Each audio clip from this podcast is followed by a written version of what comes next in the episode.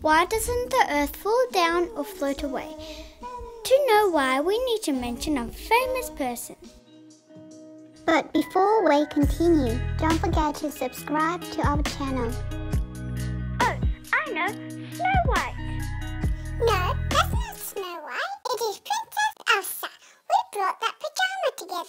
Um, you two stop talking about Elsa. I am not Elsa, I'm not Snow White. I'm a boy, okay?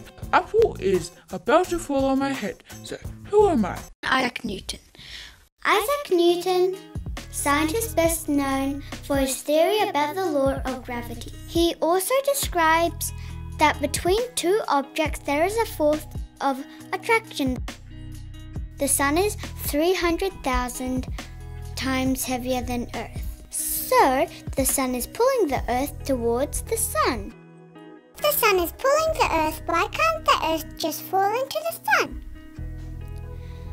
Because while the sun is pulling the earth, interestingly enough, there is a sideway force pulling the earth to the other direction.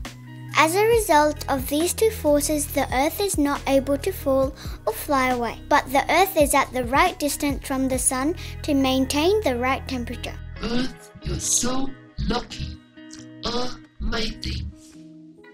Don't forget to give this video a thumbs up。喜欢我们请订阅哦。